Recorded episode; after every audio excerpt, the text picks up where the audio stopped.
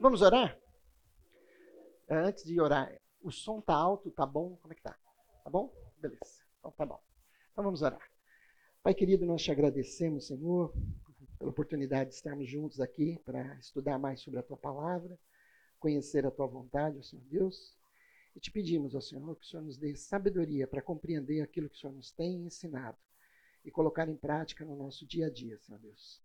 Que possamos ser servos fiéis a Ti, ó Senhor, e bons mordomos de tudo que o Senhor tem colocado nas nossas mãos, ó Pai. Nós oramos em nome de Jesus. Amém. Essa semana uma pessoa me mandou uma mensagem, porque ela está ouvindo o áudio. Né? Ela falou, estou indo para o serviço e estou te ouvindo. Eu falei, ai, meu Deus, essa mulher bate o carro. Né? E, e ela falou que às vezes as pessoas comentam alguma coisa e eu não repito, e aí não sai na gravação. Então, se você for fazer algum comentário, fazer alguma pergunta, eu vou repetir para que quem estiver ouvindo só o áudio não, não fique perdido. Né? Eu me lembro, às vezes, de eu estar ouvindo alguma aula assim, de repente fica aquele silêncio, né? Você fica tentando ouvir, tem um barulhinho lá no fundo. Aí, então, exatamente, como ele falou, né? e continua e a gente fica sem entender o que está acontecendo. Bom, vamos lá. Falando então um pouco da tirania do urgente, como é que nós vamos fazer para vencer isso? Então, a nossa aula, né? se ela resolver me obedecer, não está querendo. Estava obedecendo até agora pouquinho. Bateria tem. De novo. Muito bem. 2 a 0 para você. Ainda bem que a gente está começando antes, né? É, porque ele deu uma, uma travada aqui. Muito bem. Ok. Agora acho que vai. Muito bom. Então, sobre o que, que são essas aulas? Como vencer a tirania do urgente em um mundo de ativismo. Nós nem tratamos muito sobre isso, porque é, um, é algo mais ou menos um lugar comum hoje, né? a gente falar sobre a quantidade de atividades que nós temos. E o primeiro foco que nós abordamos foi sobre como a gente define né, o caminho para vencer essa tirania do urgente. E ele começa pela questão de prioridades definir o que, que é importante e o que, que é urgente. Quando a gente é sufocado pelo urgente, a gente fica preso a essa tirania tá, da urgência. Como é que é uma coisa urgente se torna uma coisa importante se torna urgente? Quando ela não é realizada no tempo adequado. Então, todos os tópicos que nós estamos falando estão conectados com a questão de como nós usamos o nosso tempo e como nós definimos as nossas prioridades na vida. O que, que é importante? E aí o C.S. Lewis disse, né, põe as primeiras coisas em primeiro lugar e teremos as coisas secundárias logo a seguir. Põe as coisas secundárias em primeiro lugar e perderemos ambas. Qual que é a base bíblica para isso? Eu diria que esse versículo nos dá essa base bíblica. Vamos ler juntos? Mas buscai primeiro o reino de Deus e a sua justiça, e todas estas coisas vos serão acrescentadas. Não vos inquieteis, pois, pelo dia de amanhã, porque o dia de amanhã cuidará de si mesmo. Basta cada dia o seu mal. Jesus não estava falando aqui contra o planejamento, mas ele estava falando contra a ansiedade. Queria antecipar o que vai acontecer só amanhã. Tenham cuidado com a maneira como vocês vivem, que não seja como insensatos, mas como sábios, aproveitando ao máximo cada oportunidade, porque os dias são maus. Então, nós tratamos isso na primeira e na segunda aula. E vimos a importância de nós definirmos na nossa vida a nossa missão, a nossa visão e os valores que embasam aquilo que nós fazemos. Ou seja, como é que nós decidimos o que é mais importante, o que é mais prioritário na nossa vida.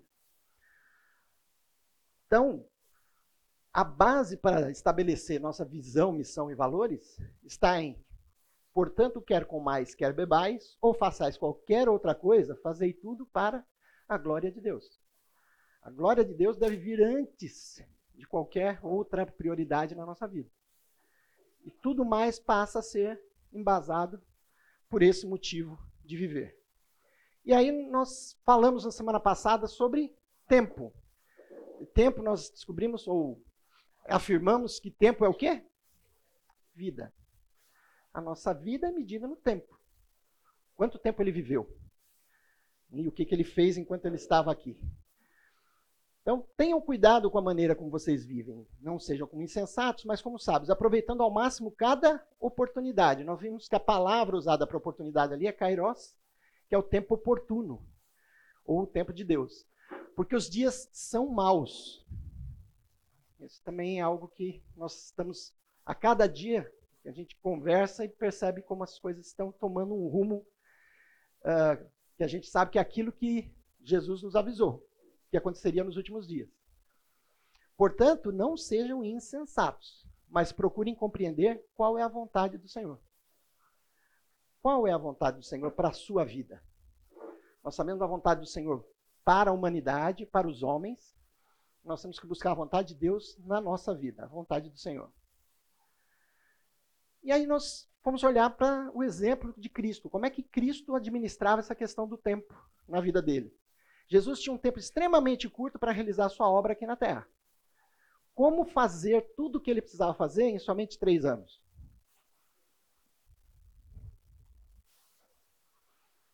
E nós, então, sugerimos que Jesus se baseava num tripé, em três pilares: a clareza do, do propósito dele, como ele priorizava suas tarefas e a dependência que ele nos ensinou a ter do Espírito Santo. Ele estava sempre buscando em oração ao Senhor para estar dentro daquilo para o qual Deus o havia chamado para sua missão como Senhor. E claro, né? Jesus disse certa vez, né? Eu e o Pai somos um. Então por que, que Jesus orava tanto? Na verdade, ele estava nos ensinando a necessidade de estar em comunhão com o Senhor constantemente. Então, a clareza de propósito para Jesus. Jesus teve uma vida de serviço e uma morte em sacrifício. Vamos ler o texto? Pois o filho do homem não veio para ser servido, mas para servir e dar a sua vida em resgate por muitos. Então, se o Senhor Jesus, né, o Criador do universo, veio a esse mundo para servir, parece que fica muito claro que esse exemplo é o exemplo para nós, servos, e como diz o pastor uh, Davi Cox, né, um servo que não serve, não serve. Então, servir a muitos. Como é que eu defino então entre o que é urgente e o que é importante? Jesus escolheu como base em sua missão e visão quais os seus compromissos, resistindo ao urgente para fazer o importante. Então, nós usamos o exemplo quando ele estava lá na casa de Pedro, de André, e milhares de pessoas vieram para ser curados. Quando ele chegou, aquelas pessoas ele curou, então no, no, dia seguinte, certamente tinha muito mais gente lá. Só que quando chegaram, ele não estava mais lá. Ele tinha se levantado de madrugada para ir orar, e quando os discípulos o encontram, falam: Mestre, tem um monte de gente lá. Ele Não, vamos a outras aldeias para que eu pregue. Eu não vim aqui para curar todos os doentes de Israel. Eu vim aqui para ensinar o povo de Israel que é chegado o reino de Deus. E isso nos leva a pensar. Né? Nós estamos tentando manter todos os pratinhos da nossa vida girando, né? tentar não deixar cair nada. Tem a vida profissional, pessoal, relacionamento familiar, pai, sua missão, sua missão dentro da igreja. Isso naturalmente pode nos deixar ansiosos. Lembra a, a, a frase que a gente usou como uma, uma forma de é, instigar vocês a pensar, que dizia lá, olha, se você quer ter sucesso, você tem que trabalhar mais de 100%, né, trabalhar mais que os outros, etc. E o Maurício levantou bem a questão ali, olha, aí só fala do meu esforço. Onde é que está o papel de Deus na minha vida, no que eu faço, no meu planejamento? Então, o que, que Filipenses, Paulo vai dizer na carta aos Filipenses? Vamos ler? Não andem ansiosos por coisa alguma, mas em tudo, pela oração e súplica e com ação de graças, apresente os seus pedidos a Deus. E a paz de Deus, que excede todo o entendimento, guardará o coração e a mente de vocês em Cristo Jesus. Quantos aqui já tiveram a experiência de fazer todo um planejamento e quando chegou a hora de executar, não deu nada certo. E quantas vezes você já não planejou alguma coisa, mas tudo contribuiu e tudo deu certo? Não é? Então, nós às vezes perdemos a dimensão de que o Senhor está acompanhando a nossa vida. É, eu sou alguém que, quando eu planejo e a coisa não funciona, a tendência é ficar irritado. E muitas vezes a Cláudia está comigo e fala: amor, calma. Né? Será que Deus não está livrando a gente de alguma coisa por esse fato? Recentemente a gente saiu lá de, Itajubá para vir para Cosmópolis e nós esquecemos alguma coisa. Eu lembro que a, acho que Edinha que ligou, falou, ó, oh, você esqueceu aqui, paramos no posto de gasolina, ficamos esperando aí, nos encontramos. E quando a gente saiu, a Cláudia falou, olha, né, a gente não sabe, às vezes Deus está nos livrando, né? E no caminho, nós passamos exatamente uma situação, um acidente, que a gente falou, olha, poderíamos estar nesse acidente aí, se a gente tivesse um pouquinho antes aqui. A gente não sabe o futuro e o Senhor sabe. Então, o Senhor diz a Davi: Eu o instruirei e o ensinarei no caminho que você deve seguir. Eu o aconselharei e cuidarei de você. Mas assim como os nossos filhos fazem com a gente, e muitas vezes não querem ouvir o nosso conselho, a gente está ali, filho, olha, e ele não quer ouvir, muitas vezes nós fazemos isso com Deus. Deus está nos avisando, está nos sinalizando, e a gente está fazendo ouvidos moucos. Não estamos ouvindo aquilo que o Senhor está nos dizendo. E aí nós encerramos no domingo passado com esse quadro, mas foi muito rápido, né? Onde nós fizemos um quadro que ajuda a identificar, considerando o que não é importante, o que é importante, né?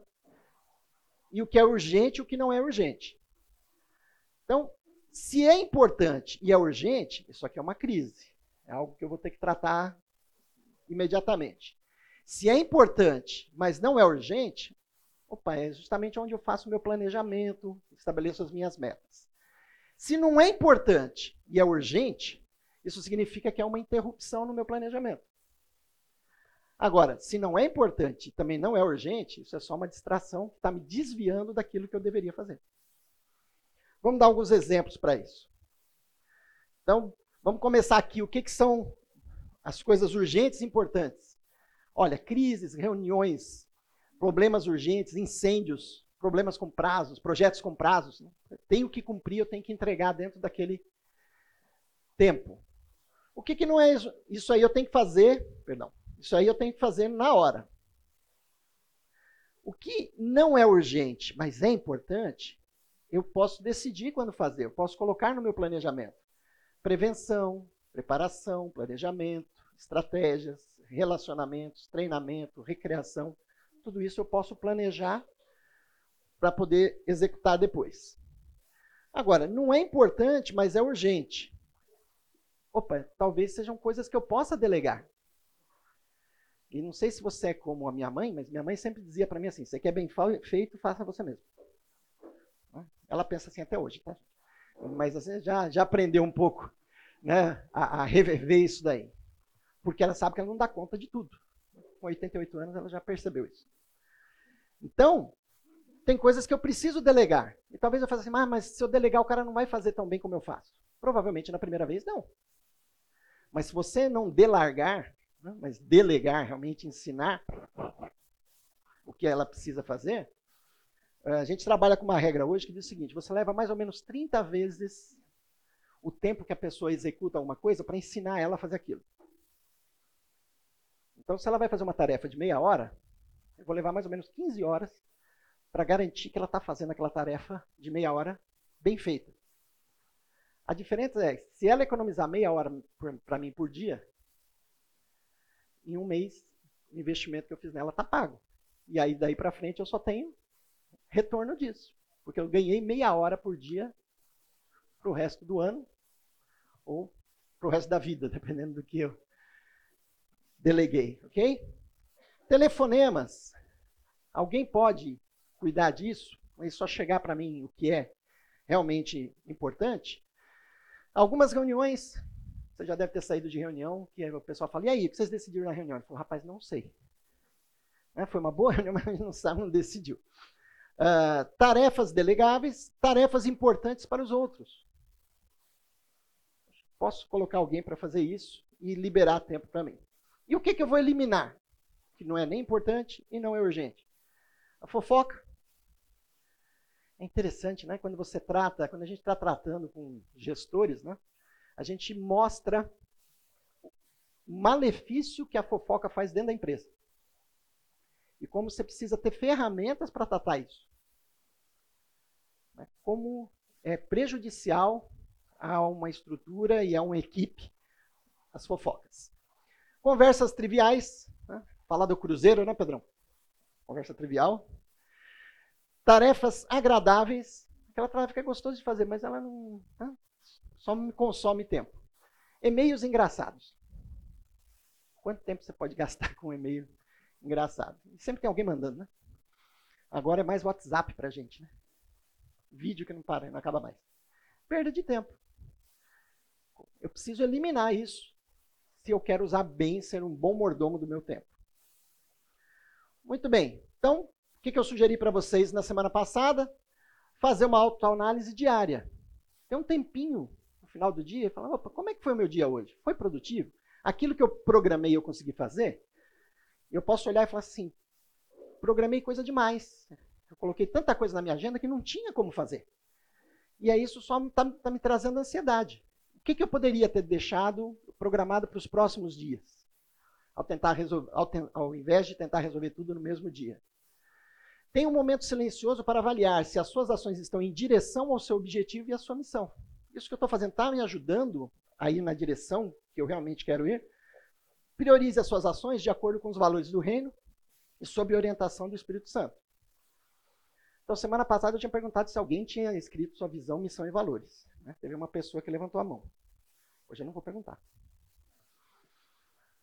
Aí eu sugeri para vocês fazerem esse momento de avaliação. Foi interessante que a pessoa que me mandou mensagem falou: Edilson, eu tenho um tempo de, de avaliação semanal, mas eu não estava olhando para isso, para olhar se isso aí tá, se o que eu estou fazendo está alinhado realmente com aquilo que eu entendo que é a minha missão e a minha visão de vida. Então, faz muita diferença você fazer isso com frequência, ao invés de chegar lá em dezembro, no final do ano, sentar e falar, ai, como é que foi o ano? Não, ano que vem vai ser diferente. Né? Vou definir e quando chegou em 30 de janeiro, metade da coisa que ele já tinha definido, ele não implementou ainda. Mas é que é, o Brasil só começa depois do carnaval, não é isso? Não é isso. Não, não se deixe levar por isso. Então, pensando hoje, sobre o que, que nós vamos falar? Nós vamos falar ainda um pouco sobre o tempo. E esse poema, ele faz a gente pensar um pouco. A vida é o dever que nós trouxemos para fazer em casa. Quando se vê, já, são seis horas. Quando se vê, já é sexta-feira. Quando se vê, já é Natal. Quando se vê, já terminou o ano. Quando se vê, perdemos o amor da nossa vida. Quando se vê, passaram 50 anos. Agora é tarde demais para ser reprovado. Se me fosse dado um dia, outra oportunidade, eu nem olhava o relógio. Seguiria sempre em frente, iria jogando pelo caminho a casca dourada e inútil das horas seguiria o amor que está à minha frente e diria que eu o amo. E tem mais. Não deixe de fazer algo que gosta devido à falta de tempo. Não deixe de ter pessoas ao seu lado por puro medo de ser feliz. A única falta que terá será desse tempo que, infelizmente, nunca mais voltará. Mário Quintana. Quando você ouve um poema desse, o que, que te vem à mente? O que, que você pensa? de tudo que foi falado ali, o que, que incomodou você ou o que, que você olhou e falou, ah, isso é importante, preciso pensar mais sobre isso. Alguém quer colaborar? O que, que ficou na sua mente ao final desse texto?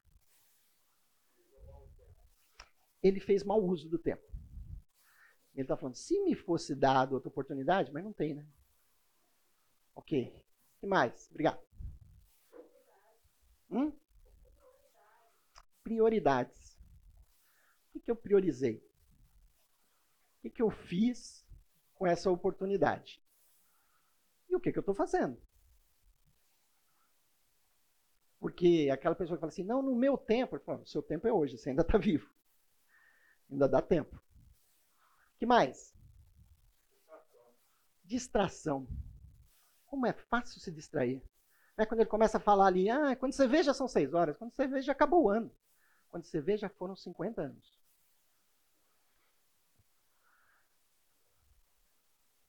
E aí eu queria perguntar para vocês.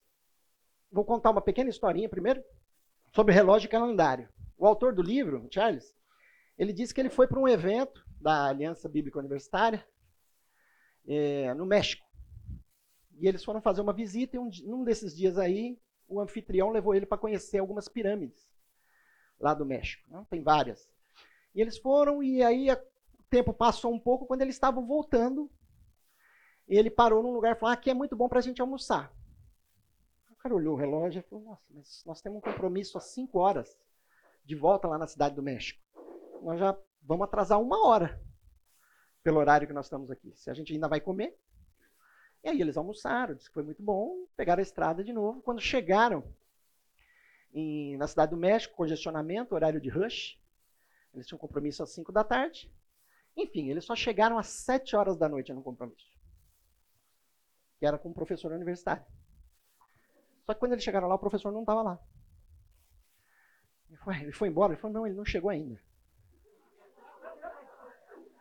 Falou, ah.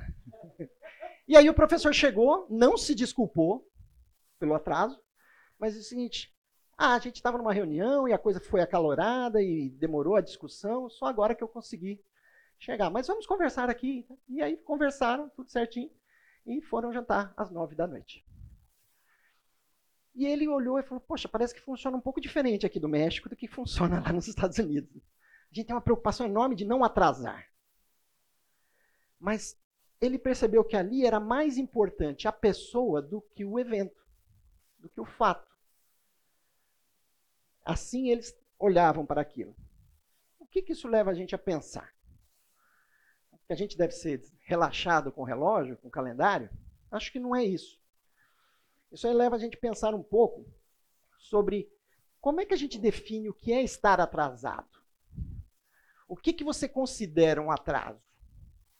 Nós somos orientados por, pelo evento, pelas pessoas que vão estar ali, ou pelo relógio?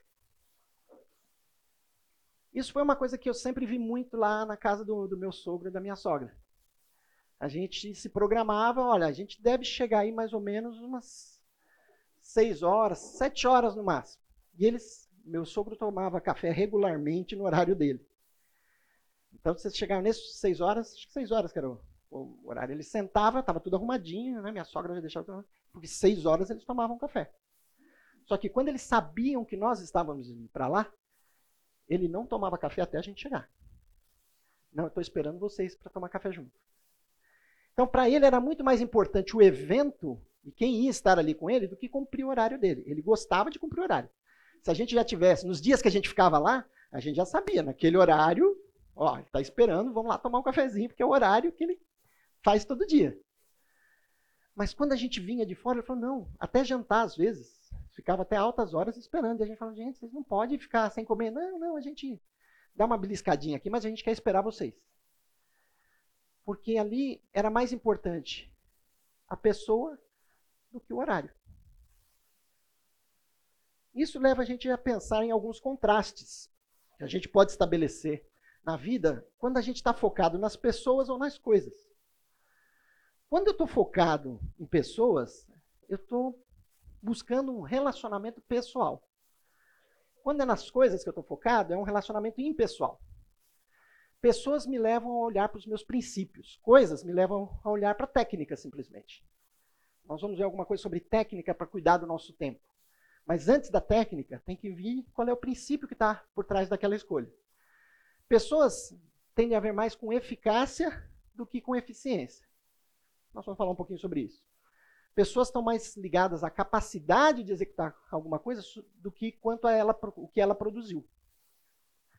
E pessoas estão ligadas à cooperação e coisas estão ligadas a desempenho. gente vê muito isso em equipes, quando são equipes orientadas a pessoas ou a coisas. O que, que Jesus nos disse? Né? O que, que nós vemos em relação ao que o Pai se importa conosco? Disse-lhes: o sábado foi feito por causa do homem e não o homem por causa do sábado. Então, bem intencionados, os judeus iam lá olhar no, os dez mandamentos e falavam assim: não, Deus falou que no sábado é o dia do Senhor. Então, no sábado não é para trabalhar. Quando começa o sábado? Sexta-feira, às seis horas da tarde, começou o sábado. Termina sábado às seis da tarde. Então, nesse horário aí, não, não posso. Ah, se meu vizinho vier me pedir ajuda, não, não posso ajudar, porque hoje não pode. Hoje é dia do Senhor. A preocupação com o tempo, com o horário. E nós vemos Jesus deliberadamente fazendo milagres no sábado. Um milagre específico que ele fez, que é curar um homem que ficava junto do, do tanque de Bethesda, ele praticamente ele faz faltando, se ele tivesse esperado meia hora, uma hora talvez, ele curaria aquele homem e ninguém ia reclamar com ele. Mas ele fez questão de curar ainda no sábado. Para mostrar às pessoas que, olha, as pessoas são mais importantes do que o tempo, do que você cumprir um horário. As pessoas não estavam preocupadas ali que era uma pessoa que um homem que tinha muitos anos que não andava. Eles estavam preocupados que Jesus curou no sábado. Que isso? Como assim? Até que ponto isso pode estar nos afetando? Até que ponto nós estamos tão preocupados com as nossas atividades que estamos esquecendo as pessoas? De que forma nós estamos seguindo a orientação, né, que, da forma como Deus nos vê? E ele nos vê como sendo mais importante por quem somos do que pelo que produzimos.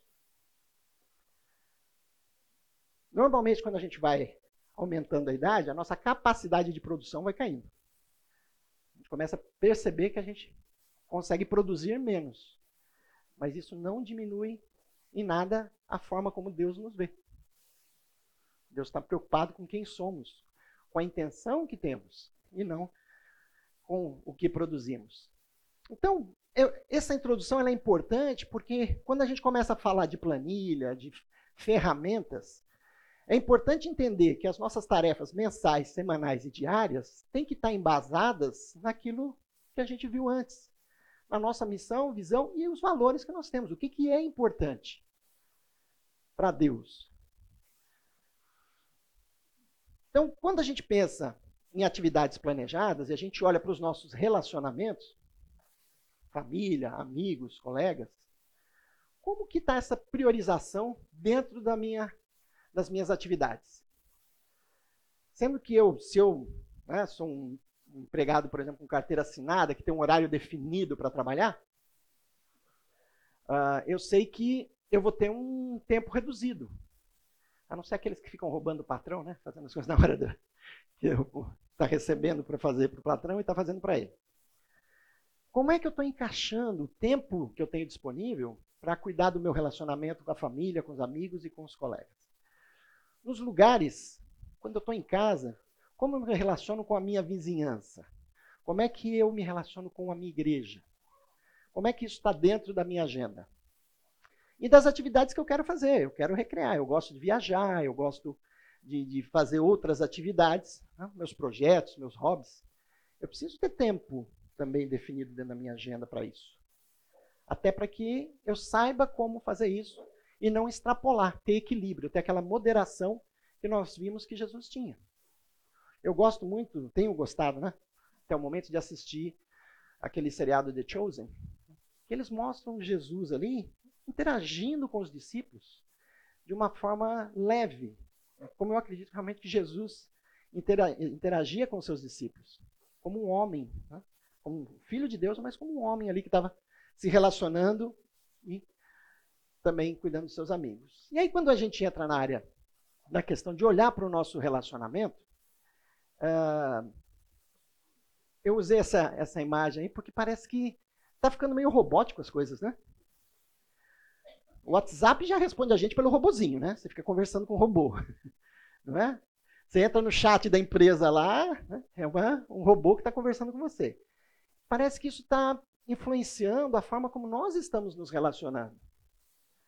E às vezes até com uma esposa, com o marido, com os filhos. Uma forma meio robótica.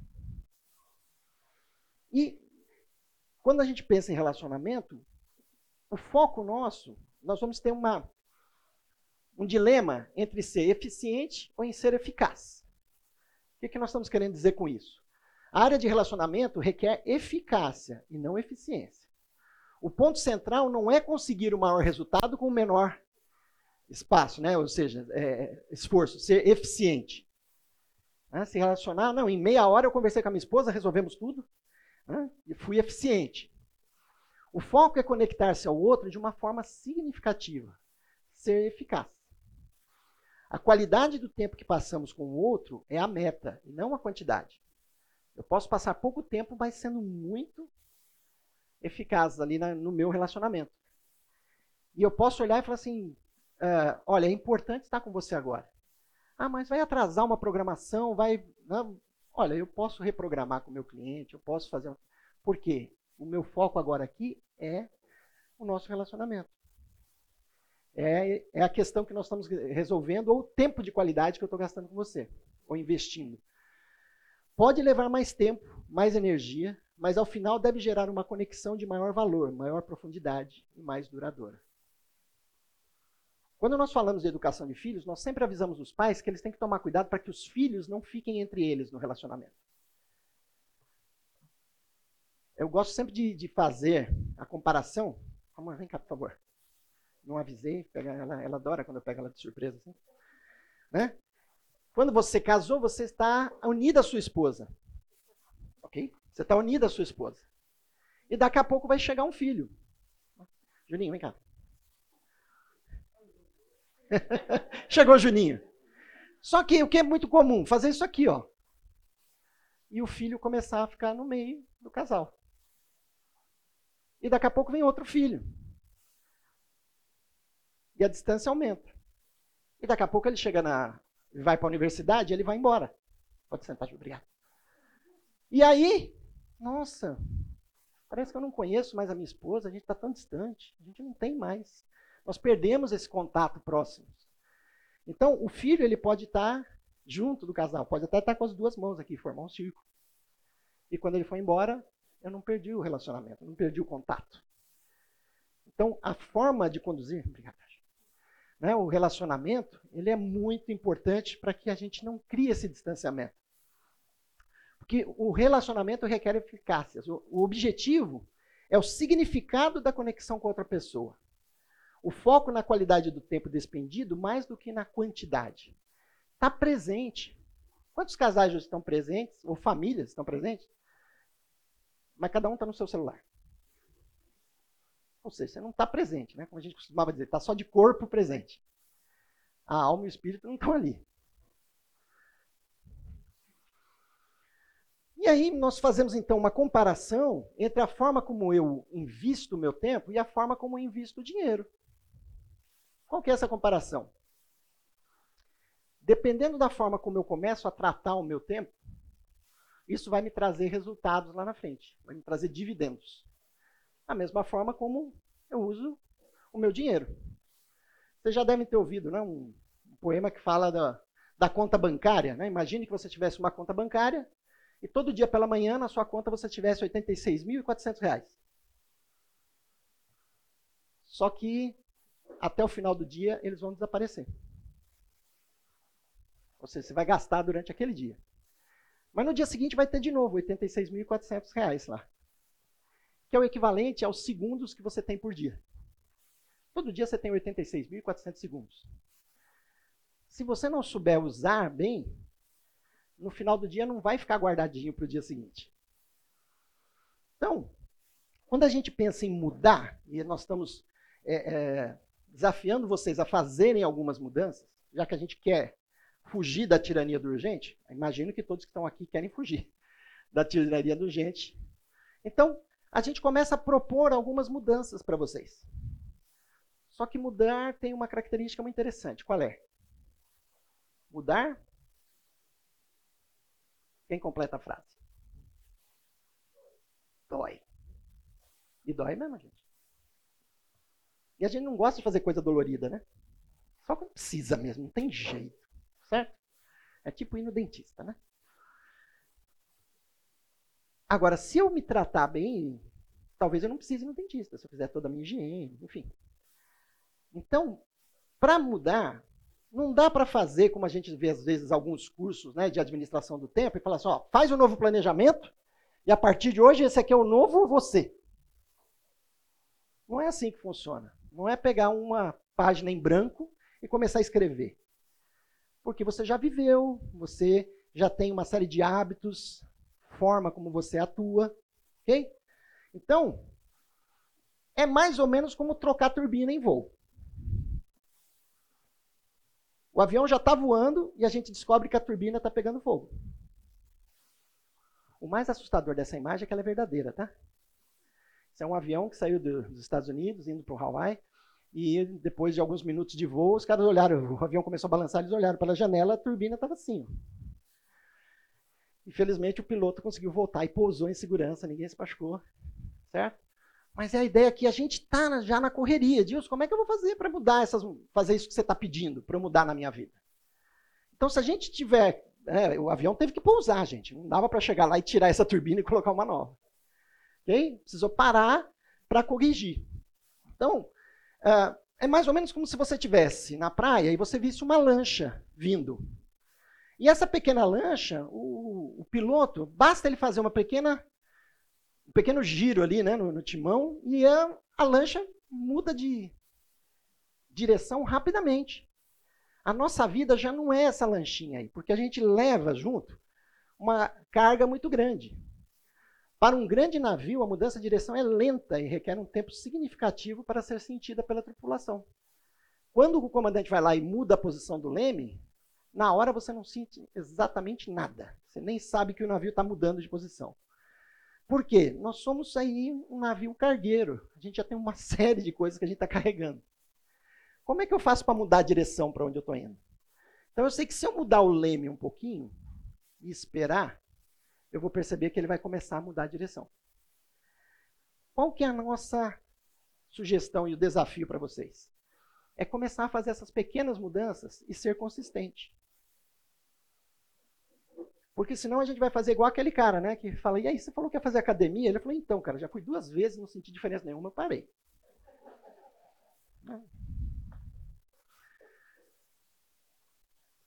Então, nós precisamos decidir o que nós vamos fazer e ser consistentes nisso para conseguir mudar essa direção.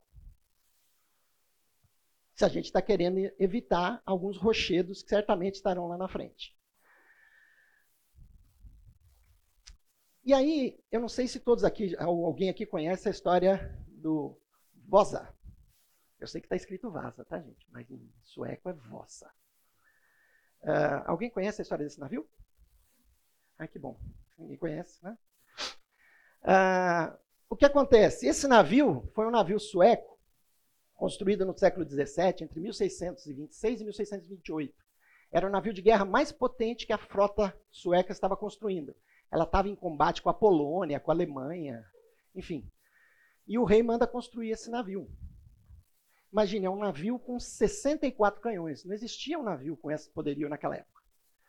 E o rei decidiu o que ele queria. E como você não tinha como acomodar 64 canhões né, num deck só, ele construiu dois decks. Ficou lindo o negócio, bonito demais. Esse aí, isso aí que vocês estão vendo é um navio reconstituído mesmo, tá? 300 anos depois, ele foi reconstituído. Por quê? Aí à frente dele, na época, para a construção desse navio, foram cortados mil carvalhos. Mais de 300 pessoas trabalhavam no, estaleiro construindo esse navio. Aqui você está vendo o tamanho das pessoas, dá para ter uma noção né, mais ou menos do tamanho que era o navio. Só que na sua primeira viagem, o navio afundou naufragou perto de uma ilhota ali na saída do porto, e com menos de uma milha náutica, menos de 1.800 metros de navegação, ele deu uma balançada, viu? E aí nós vamos ter que parar para o intervalo. E aí eu vou contar para vocês por que, que ele naufragou depois do intervalo. O que, que levou esse navio na primeira viagem dele tá, a naufragar? Né? Levou um vento mais forte, ele deu uma balançada. Na segunda balançada entrou água e aí ele já virou. Tinha 300 pessoas a bordo. Tá? Ah, acho que é 300, 150 tripulantes, mais 300 soldados. Enfim, 50 pessoas morreram nesse naufrágio. Não teve como salvar. O que, que aconteceu? Ó, aí está a recuperação dele. Ele foi recuperado com o casco quase intacto, intacto em 24 de abril de 1961, ou seja, aproximadamente 330 anos depois do naufrágio. O pessoal achou onde estava o navio e tirou de lá. Eles perceberam que antes vários tentaram. Tá? Uh, uma das coisas muito caras que estavam no navio eram os tanques, os canhões. Os canhões, para serem fabricados naquela época, né, 1628, uh, ah, eram muito caros. Então eles tentaram recuperar, conseguiram recuperar parte dos canhões, mas o navio eles não conseguiram tirar lá do fundo. Mas essa região tem uma coisa muito interessante. Devido ao, à alcalinidade da água ali, uh, ela não uh, propicia o desenvolvimento de alguns micro-organismos que comem a madeira. Por isso que ela permaneceu lá durante 300 anos. Uh, e eles conseguiram, dá para fazer móvel, né? Na verdade, quando eles tiraram, qual era a tendência da madeira? Ela era secar e quebrar. Então, eles tiveram toda uma técnica, se eu não estou falando errado, os suecos levaram aproximadamente 17 anos cuidando dessa madeira, injetando celulose de poliamida, tá? que ela ia penetrando para ir tirando a água, mas não ressecar a madeira. E eles conseguiram, então, restaurar esse navio. Por que, que ele foi para o fundo do mar? Aí vem a questão. Uh, o rei queria muito que esse navio fosse muito poderoso, era para ser um símbolo da esquadra sueca. E aí, o projeto inicial, ele só tinha até aqui, ó. Até o primeiro deck. Ou seja, até essa parte aqui, ó. Essa parte de cima não estava no projeto original. Ela foi construída depois por exigência para caber os 64 canhões que eles queriam colocar. Né? E o que acontece então? Então, trouxe bastante peso aqui para a parte superior, e por levar bastante munição para atender aos 64 canhões, foi diminuído o espaço do lastro do navio, que era feito com pedras né, e peso para manter o equilíbrio do navio. Então ele ficou muito alto e por isso facilmente ele acabou tombando e a água entrou dentro do navio e ele afundou. O que, que isso tem a ver com a nossa história? Bom, primeiro, naquela época eles não tinham tanta engenharia assim, era feito por tentativa e erro. Tá? Cara fazia um navio maior e ele ia ver onde que, o que ele tinha que fazer a mais. Ele tinha uma noção, mas ele tinha que ir olhando. E ele fez uma grande mudança, ou tentou fazer, né? Uma grande mudança, sem ter base para isso. Quer dizer, ele ficou com um navio que não tinha lastro. O que, que acontece se nós queremos mudar alguma coisa na nossa vida muito rápido, sem estar tá embasado? A gente pode naufragar, né? Ou seja, a gente pode estragar todo o nosso projeto de mudança e desistir dele. Então a ideia é um passo de cada vez. Decida alguma coisa pequena que você precisa mudar e que vai em direção a algo que você sabe que é importante na sua vida, que você precisa fazer. E começa a implementar essa pequena mudança. Comece pela maneira como usa suas horas hoje e planeje pequenas mudanças de forma consistente a, a borboleta ela não se forma em minutos. Então, ela é uma lagarta que vai entrar num casulo e vai sofrer um processo de transformação. E se a gente fosse usar o texto bíblico quando que fala de transformação, a gente dizia, poderia usar qual texto? Romanos 12. Não vos conformeis com este mundo, mas transformai-vos pela renovação do vosso entendimento, para que experimenteis qual é a boa, perfeita e agradável vontade de Deus. Então ele está falando em transformação. Uma transformação passo a passo. Não se trata de você tentar, de você tentar encaixar algo a mais na sua agenda, que já é uma agenda muito lotada. Tá? Mas é você substituir, tirar uma pecinha para poder encaixar outra. Se eu quero ter o meu tempo de comunhão com Deus diário, que sejam uns 15 minutos, aonde que eu vou, o que, que eu vou tirar né, da minha agenda lá que com sabedoria, né? Quem tenta encaixar os 15 minutos de, de meditação, né? A hora que deita na cama, né? Ele começa a orar e termina o amém só no outro dia, né? Ele não conclui a oração dele. Ele está cansado. Poxa, e eu usei o meu dia inteiro e eu deixei o pior momento para ter comunhão com Deus? Lembra lá? Coloque as coisas em primeiro lugar. Buscai primeiro o reino de Deus. As demais coisas vos serão acrescentadas. Isso requer uma auto-administração. O nosso desafio é administrar a nós mesmos sobre o senhorio de Jesus Cristo, de onde procedem os nossos objetivos e os nossos valores.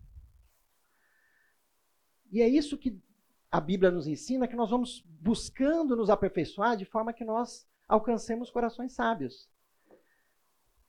Buscar a estatura de varão perfeito. E hoje em dia precisa falar, né? Varão inclui varoa também, né? Só para deixar claro. Então, o que, que nós vamos fazer? Ter o nosso plano de ação bem criado. Definir, determinar quais são as nossas prioridades, aonde que nós vamos investir o nosso tempo, nossos relacionamentos, fazer um inventário do seu tempo. Vocês lembram que eu falei, sugeri para vocês lá de ter um registro de aonde estava indo o teu tempo, dia a dia? Quantificar o seu uso das horas. É interessante que quando a gente vai medir, às vezes a gente descobre que algo que a gente achava que gastava pouquinho tempo, ao longo de uma semana acaba sendo muito tempo. Perdão. Quantifique então o uso das horas e implemente o plano. Não adianta só você tomar a decisão. Vocês já ouviram falar daqueles cinco tucanos que estavam numa árvore e decidiram voar? Não? Quantos tucanos ficaram na árvore?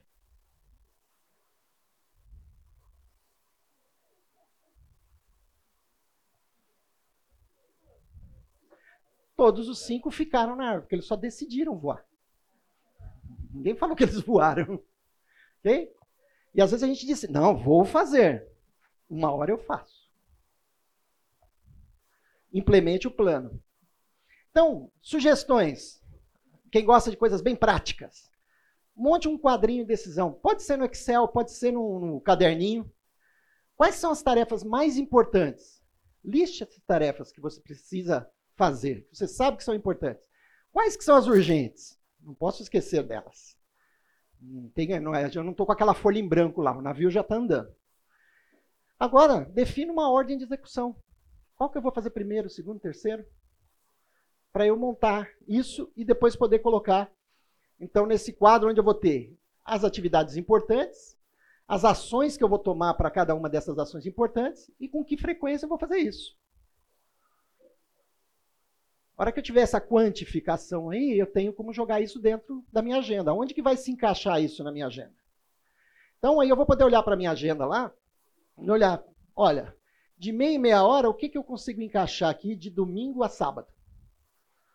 No meio da semana, provavelmente de segunda a sexta ali, eu vou ter bastante tempo alocado para o meu trabalho, mas vai ter tempo livre. Ou vai ter tempo que eu estou fazendo coisas que eu posso adiar ou que eu posso eliminar.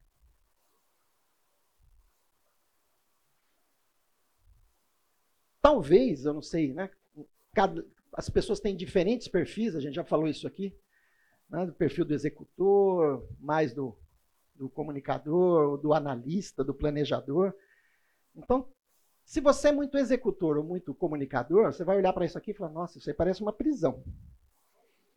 O que, que eu tenho que fazer de hora em hora, de meia em meia hora?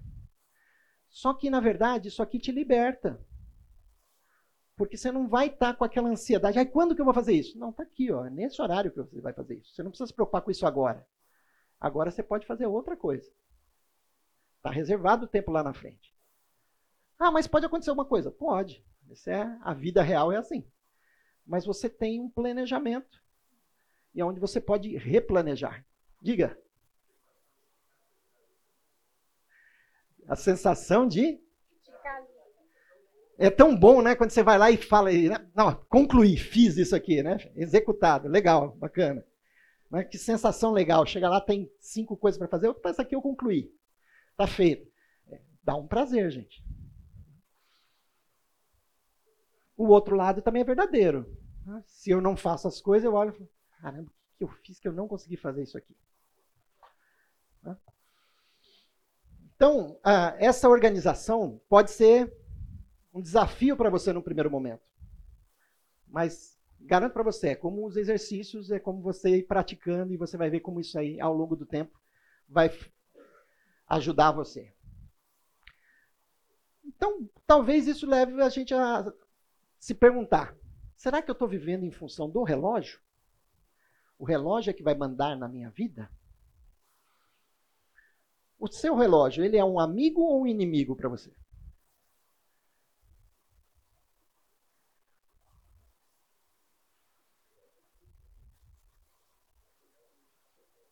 Pegadinha? O que é que um relógio faz? Mostra o horário. Ele não diz o que você tem que fazer. Nem o relógio, nem o tempo fazem coisa alguma, boa ou má. Eles simplesmente registram as atividades que nós escolhemos. Então, o relógio a gente pode considerar como um grande aliado, na verdade. O John Maxwell diz o seguinte: a vida é 10% do que acontece com você e 90% do que você faz com isso.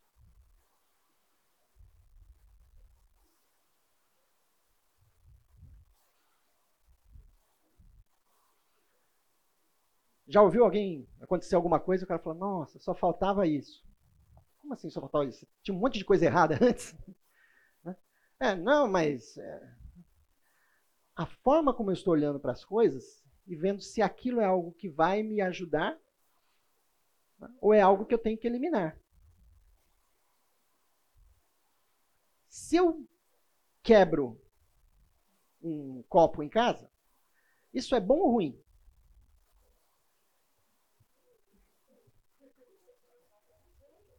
Hã? Olha que interessante. Se o copo era feio, né? Se o copo era de cristal, né? por quê? É muito mais fácil a gente valorizar as coisas do que as pessoas. Então, sempre que quebra alguma coisa lá em casa, e isso eu me exercitei, eu não era assim, tá, gente? Eu me exercitei. E toda vez que quebra alguma coisa lá em casa, a primeira pergunta é o seguinte: se machucou?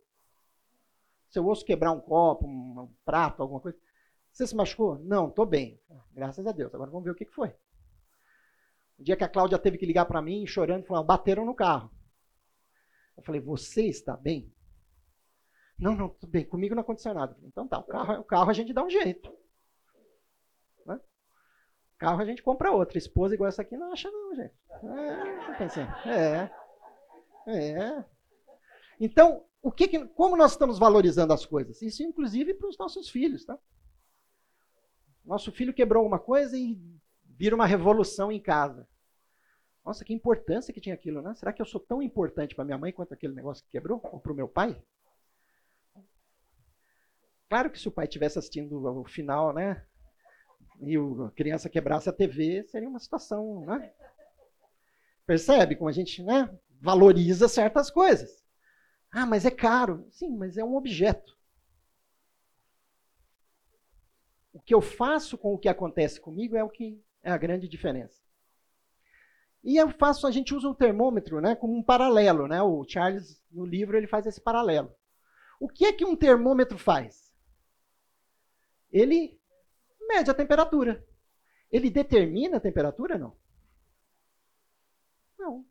Ele só, você coloca lá e fala, olha, a água está a 90 graus. O ambiente aqui estava quente. A gente ligou o ar-condicionado, que né, é o nosso sistema de detecção de calor, né? Falou, gente, está abafado, está calor aqui dentro. Então, o termômetro ele só diz para a gente qual é a temperatura. Se ela é boa ou ruim, depende. Né, se você gosta de fazer iogurte em casa, tem uma temperatura, se eu não me engano, é 43 graus, que você tem que deixar o leite naquela temperatura ali para que o iogurte se forma. Se ficar mais quente ou mais frio, a coisa não dá certo. Então, assim como o termômetro, ele em si, ele não é bom ou ruim, ele só indica o que está acontecendo, assim também é o relógio. Ele é só uma ferramenta. E ele vai indicar para a gente uh, o que, que já foi embora, vamos dizer assim. Já passou. Eu estou ao meio-dia agora. Agora nós estamos 10 e meia. A parte da manhã não retorna mais. O domingo de carnaval, a parte da manhã, não tem mais agora. Ah, amanhã eu vou querer viver de novo é, o domingo de manhã. Não. O que o relógio está dizendo para a gente é só avisando: olha, já foi. Você vê algumas pessoas que falam assim: ah, eu vou viver no mato, não quero mais relógio, quero ter liberdade, não quero olhar para o relógio. Ué, mas chega no final do dia escurece, o dia acabou do mesmo jeito. Ele só, só não teve a mesma noção, ele teve que ficar olhando a sombra dele para ver se estava mais tarde ou mais cedo. O problema não está no relógio. O relógio é uma ferramenta. E ele é uma parcela fundamental para uma vida significativa, um parceiro, né? Para uma vida significativa e que responda ao chamado de Deus para a mordomia da vida.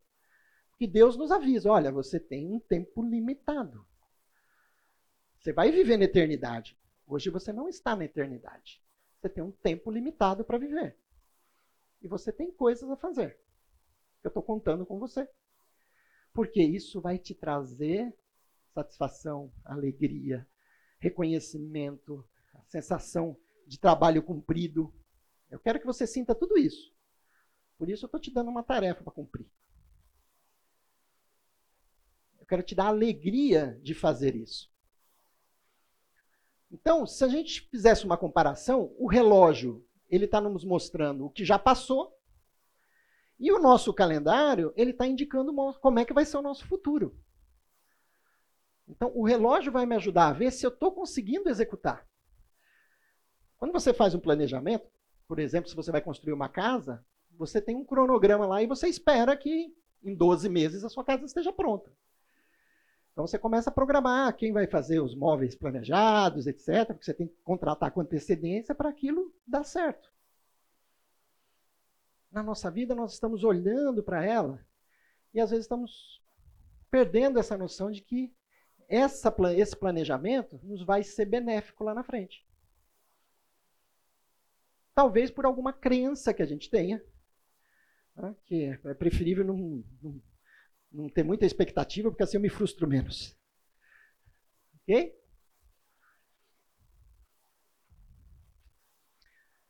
Que acontece muitas vezes é que essa ferramenta está sendo mal usada. Eu não estou usando o relógio como deveria. Qualquer ferramenta ou tecnologia, como é que é? Qualquer ferramenta ou tecnologia pode ser mal empregada. O relógio e o calendário podem se tornar, tornar tiranos quando utilizados para nos impor atividades que roubam nossas horas em benefício alheio. Então, ter um calendário não quer dizer que ele vai ser positivo. Eu preciso ver se eu estou desenhando esse calendário conforme aqueles princípios que eu vi lá atrás. Se eles estão direcionados àquilo que Deus tem pedido de mim, da missão que Ele tem me dado. Para que eu possa usar corretamente. É o dilema que nós temos hoje com a internet, com, principalmente com a internet e os celulares, né, que é a ferramenta para acessar. Então, pode nos trazer muita coisa positiva, pode nos ajudar muito e pode ser um tremendo tirano. Né? E um consumidor que está ali naquele quarto quadrante ali, né? que precisa ser eliminado porque ele está roubando o nosso tempo. Com coisas que nem são urgentes e nem são importantes. Então, quando a gente fala de liberdade, é poder viver em função da boa administração do tempo sob o senhorio de Jesus Cristo. Isso nos concede liberdade para fazer a sua vontade. Nós somos livres para fazer a vontade de Deus. E é interessante né, que Jesus diz que ele fala assim: conhecereis a verdade e a verdade vos libertará. E esse conceito de liberdade ali é muito amplo. E quanto mais a gente conhece o Senhor Jesus, mais a gente vai entendendo a liberdade que ele nos traz. A liberdade, inclusive, de sermos servos. A liberdade de nos focarmos naquilo que o Senhor tem para nós. E poder nos realizar. Porque Deus nos criou com um objetivo. E se eu não estou sendo usado para esse objetivo, eu estou sendo mal usado, isso não vai me trazer a liberdade que Ele quer me dar. Vamos ler juntos? Ensina-nos a contar os nossos dias para que o nosso coração alcance sabedoria. Interessante, né, o salmista dizer, contar os nossos dias. E acho que fica claro para a gente aqui, não, não é contar quantos dias você já viveu, né? Mas realmente contar o que está acontecendo com cada dia que eu vivo. Para que eu possa ter sabedoria, para que eu alcance o coração sábio. Então, vamos pensar um pouquinho. Em sua, perdão, em sua vida, quais atividades são contadas pelo tempo relógio e quais são pelo tempo especial, aquele que está voltado para as pessoas? O Kairos. Como a questão das pessoas tem aberto espaço na sua agenda? Quando a gente pensa na família, nos amigos, em pessoas que precisam da gente, como é que está a prioridade disso? Se você identificou uma atividade importante e que precisa ser priorizada, como você vai encontrar tempo para realizá-la? Na área gerencial, a gente fala que aquilo que a gente não mede, a gente não gerencia, né? Só consigo gerenciar aquilo que eu meço. Quais são as pequenas mudanças que você vai implementar a partir de hoje? E aí eu quero reforçar, não é a grande mudança, é a pequena que, que você vai deixar de fazer e o que, que você vai começar a fazer que vai começar a mudar a, a direção e a ajudar você a se livrar da tirania da urgência. Vamos ler lá Colossenses 4, capítulo, versículo 5? Sejam sábios no procedimento para com os de fora. Aproveitem ao máximo todas as oportunidades. Será que a gente está deixando a oportunidade passar? Eu já percebi na vida situações que eu falei, hum, perdi a oportunidade. Não dá mais. Vamos buscar outras, mas essa aí eu acabei de deixar passando. Mais uma atividade? Né? Eu pensei que eu ia vir aqui para você né, me aliviar as atividades. Você quer colocar mais uma? Simplicidade, simplicidade, simplicidade. Eu digo, deixe que seus afazeres resumam-se a dois ou três, e não a cem ou mil. Em vez de um milhão, conte até meia, dúzia. E mantenha suas contas na unha do seu polegar. O Henry David Thoreau, né, o Francisco falou isso. Do que, que ele está falando aí? Será que a gente não está tentando fazer coisa demais? Será que realmente eu preciso fazer aquilo é uma pressão do meio? Porque eu vou encontrar com uma amiga ou com um colega e falar, mas você não está fazendo isso?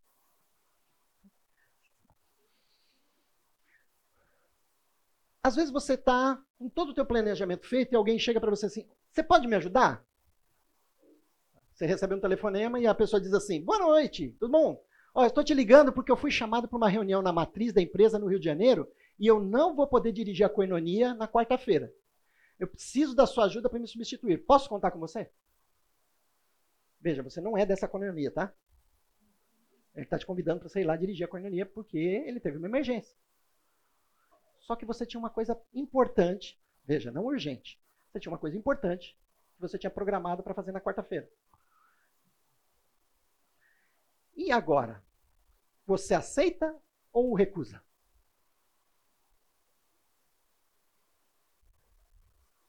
Um só de cada vez, para não haver tumulto. Hã? Ah, e veja, é um pedido. Ah, como é que eu vou falar não para isso?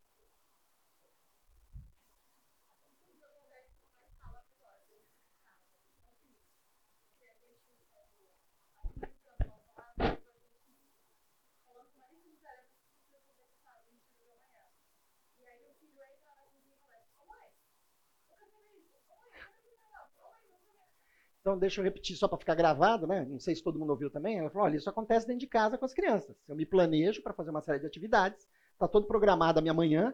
Né? E daqui a pouco chega o meu filho, entra na cozinha e fala: Mãe, eu preciso disso, mãe, eu preciso falar com você. Ah. Ah, audiências de conciliação e correção. Ficou bonito isso aí, né? Na minha época era só o chinelo vai cantar e. tá certo?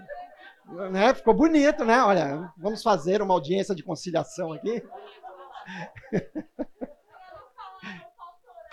Pois é, exatamente. Né? Muito bom. Então, o que acontece? Estava planejado, mas de repente aparece uma coisa. Como é que eu vou falar não para isso? Então, que padrão, que sistema, que sistemática eu vou usar para avaliar isso? Bom, então, se eu for olhar para o meu plano de ação, eu de determinei prioridades, tá? Olhei o meu tempo, tá? Quantifiquei quanto que eu estou usando para cada coisa e vou estar tá implementando esse plano.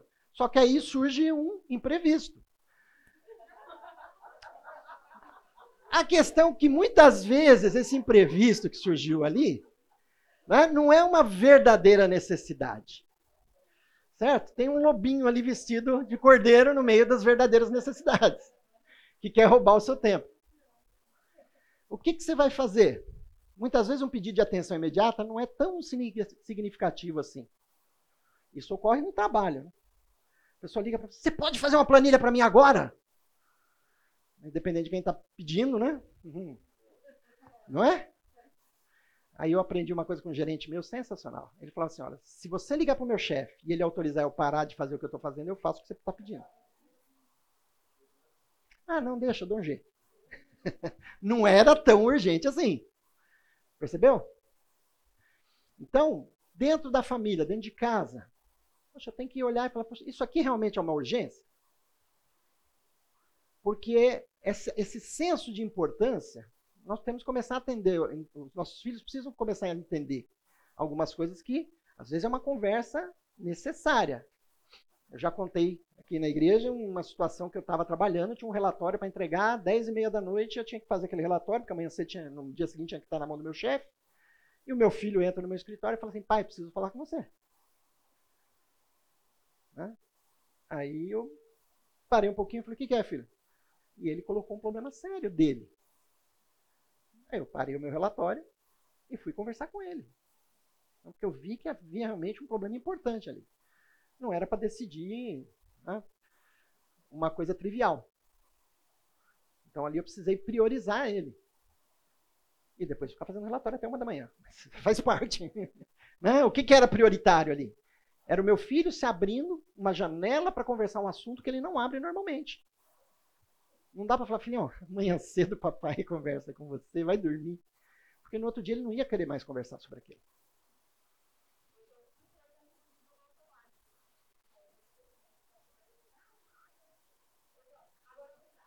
Agora não dá. Né? Ele dá, depois a gente conversa. Isso é. Porque quando ah, o nosso filho está precisando de alguma coisa, é, se a gente não dá a resposta, ele vai procurar em algum lugar a resposta. Ele vai tentar achar uma resposta. Ele não vai. Ah, se...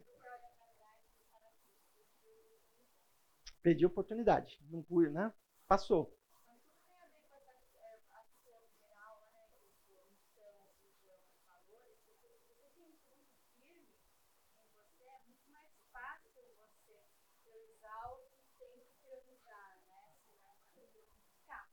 Então, é, é, só repetindo, né? Quando você tem o um embasamento ali do que é a tua missão, tua visão, teus valores de vida, isso aí é uma estrutura, é a base para você construir o teu sistema de valores de decisão, de escolhas, do que é importante, do que é urgente, e você ter como definir isso. Obrigado. Então, como é que eu trato um pedido urgente? Eu lembro muito do Fernando falando, quando o filho dele chegava, pai, precisa não sei o quê, você tem que decidir agora. Ele falava, a resposta é não. Mas você nem. Não, você tem que decidir agora sim, de bate-pronto? A resposta é não. Ah, mas eu estou precisando. Então, você tinha que ter visto isso antes. Porque na, na urgência, assim, a resposta é não. Resista à pressão de uma resposta imediata. Então me explica o que, que é. Ah, mas eu preciso da resposta agora. Não, resposta agora é não. Você quer que eu analise? Me explica direitinho, deixa eu avaliar. Então a primeira coisa é resistir a já responder na hora. Né? Como o Luciano comentou aqui, ah, tem muita gente que não consegue falar não. E a gente vai entender um pouquinho sobre isso. Confira primeiro o seu calendário ou agenda. Aí vou olhar lá no meu calendário, porque se eu respondo antes de olhar, quando eu olhar no calendário, nossa, eu tinha um negócio nesse horário. Né? Ele disse, se eu não tenho calendário e agenda, então, aí você está numa situação difícil. Né? Porque quando você não tem a sua agenda, você vira a agenda do outro.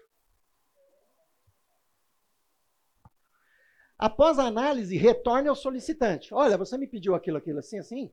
Então, eu não vou poder te atender porque eu tenho um compromisso. Não precisa se desculpar, não precisa ficar justificando. Olha, eu tenho um compromisso nesse horário e eu não consigo te ajudar.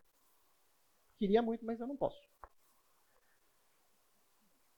E é muito comum depois você é, consultar essa pessoa, falar, rapaz, aquele dia você precisava de alguém para né, coinonia, como é que foi? Ah, não, tranquilo, chamei o Jorge, ele foi lá, nossa, foi uma benção. Bom, vai tratar você para o fato que você não é insubstituível, certo? Tem um monte de gente que pode fazer o que você ia fazer. Okay? E também ao fato de que você não é o, o salvador do mundo. E nem o salvador da pátria. Agora, seja empático, quer dizer, entenda o problema, às vezes você fala assim, olha, eu não posso, mas, por exemplo, você tinha, sabe de alguém que poderia fazer. Não vai indicar a pessoa se você não sabe se ela não pode, tá, gente? Ah, liga para o fulano, quem sabe ele pode. você vai colocar o outro na enrascada. Né? Agora, se você sabe de alguém, fala, olha, me fizeram um convite aqui, tal, tal, tal. Posso indicar seu nome? Pode. Ok. Mas seja empático e não se culpe pelo fato de dizer não. Tá? Então, sempre que aparecer a urgência, é que nem quando você, você já cruzou linha férrea. Na linha férrea tem esse, esse, essa plaquinha lá, né? Pare, olhe, discute. Ou seja, entenda a situação onde você está antes de dar uma resposta. Para que você não se arrependa depois da resposta que você deu. Provérbios fala que a palavra depois de falada né, e a flecha depois de atirada não tem mais volta. Não dá para correr atrás para tentar segurar a flecha. Já foi. Então tem que tomar cuidado antes de falar. Isso vale muito quando você está discutindo em casa, tá? Com a esposa, com o marido. Pensa antes de falar. Depois você já falou, já fez o estrago. Você vai ter que ir lá consertar. Vai ter que ir lá buscar tirar a flecha, mas a flecha fez um furo. Vai ficar a marquinha lá. Diga não à urgência. Okay? A urgência você vai dizer não. Agora eu vou analisar e ver se aquilo está dentro do possível. Por quê? O que, que leva a gente a falar sim no momento da urgência? Algumas coisas. Primeiro, é porque eu gosto de que a coisa funcione. Eu gosto de consertar a coisa quebrada. O cara está atrapalhado lá, não vai conseguir fazer. Ah, eu vou lá eu resolvo. Então vai me fazer bem. O fato de que eu estou. Mas qual é o preço que eu estou pagando por isso? O que, que eu deixei de fazer no meu planejamento, que eu abandonei no meu planejamento, que era uma coisa importante, senão não era para estar lá no meu planejamento. Okay?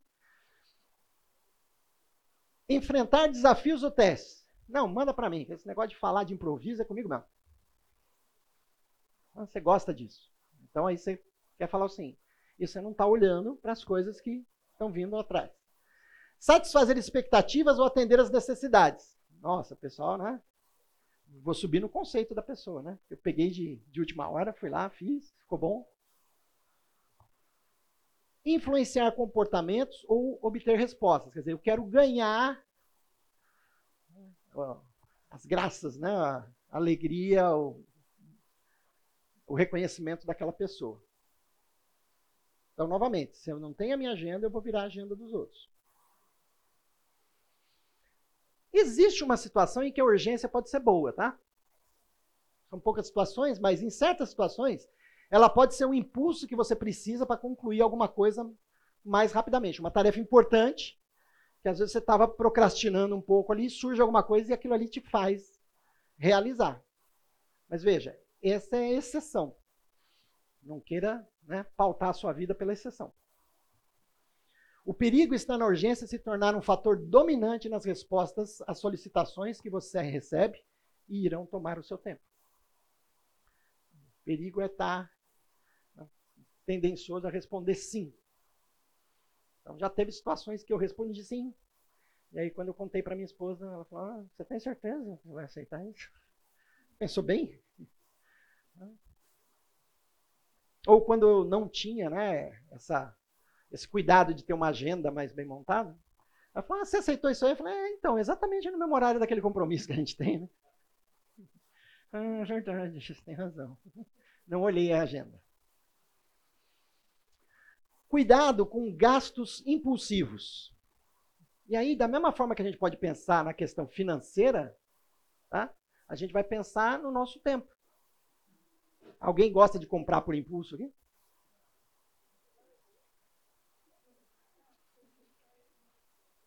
Alguém disse que uma mulher compra algo né, de dois reais se tiver por um real, mesmo que ela não precise. Certo? E um homem compra uma coisa que deveria custar um real, mas está dois, porque ele precisa. Então, é a questão de como você olha. Né? As duas são compras impulsivas. Porque se ele sabe que custa um, por que ele vai pagar dois? Ah, não, estava ali, aproveitei. Ok? Como é que eu estou fazendo o gasto e uso do meu tempo?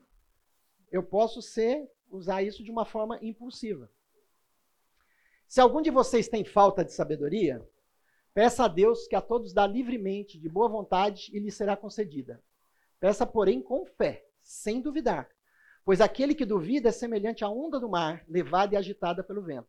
Não pense tal homem que receberá coisa alguma do Senhor. É alguém que tem mente dividida, e é instável em tudo que faz. Então, se eu tenho dificuldade em gerenciar meu tempo e apenas minhas finanças, peça a Deus que Ele lhe dá sabedoria. Aqui a letra estava melhor, eu esqueci de apagar aquele slide. Perdão. Tudo tem o seu tempo determinado e há tempo para todo propósito debaixo do céu. Há tempo de nascer, tempo de morrer. Tempo de plantar e tempo de arrancar o que se plantou. Tempo de matar e tempo de curar. Tempo de derrubar e tempo de edificar. Tempo de chorar e tempo de rir. Tempo de prantear e tempo de dançar. Tempo de espalhar pedras e tempo de ajuntar pedras. Tempo de abraçar e tempo de afastar-se de abraçar. Tempo de buscar e tempo de perder. Tempo de guardar e tempo de lançar fora. Tempo de rasgar e tempo de coser.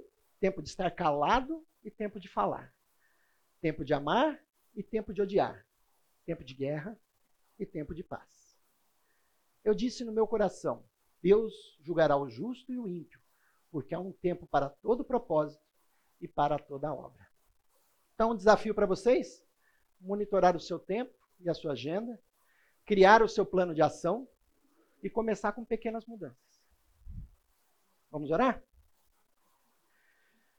Pai querido, nós te agradecemos ao Senhor Deus, porque a tua palavra nos ensina, ao Senhor, e nos orienta a como vivemos de acordo com a tua palavra, com a tua vontade, cumprindo, ó Pai, a tua missão na nossa vida e assim, ó Pai, sendo servos úteis, ó Pai. Que nós possamos, ó Senhor, administrar o nosso tempo de forma que te agrade e com isso, ó Pai, sermos abençoados com todas as bênçãos que o Senhor tem para a nossa vida e para aqueles que vivem conosco. Nós oramos, ó Pai, agradecidos e oramos em nome de Jesus. Amém.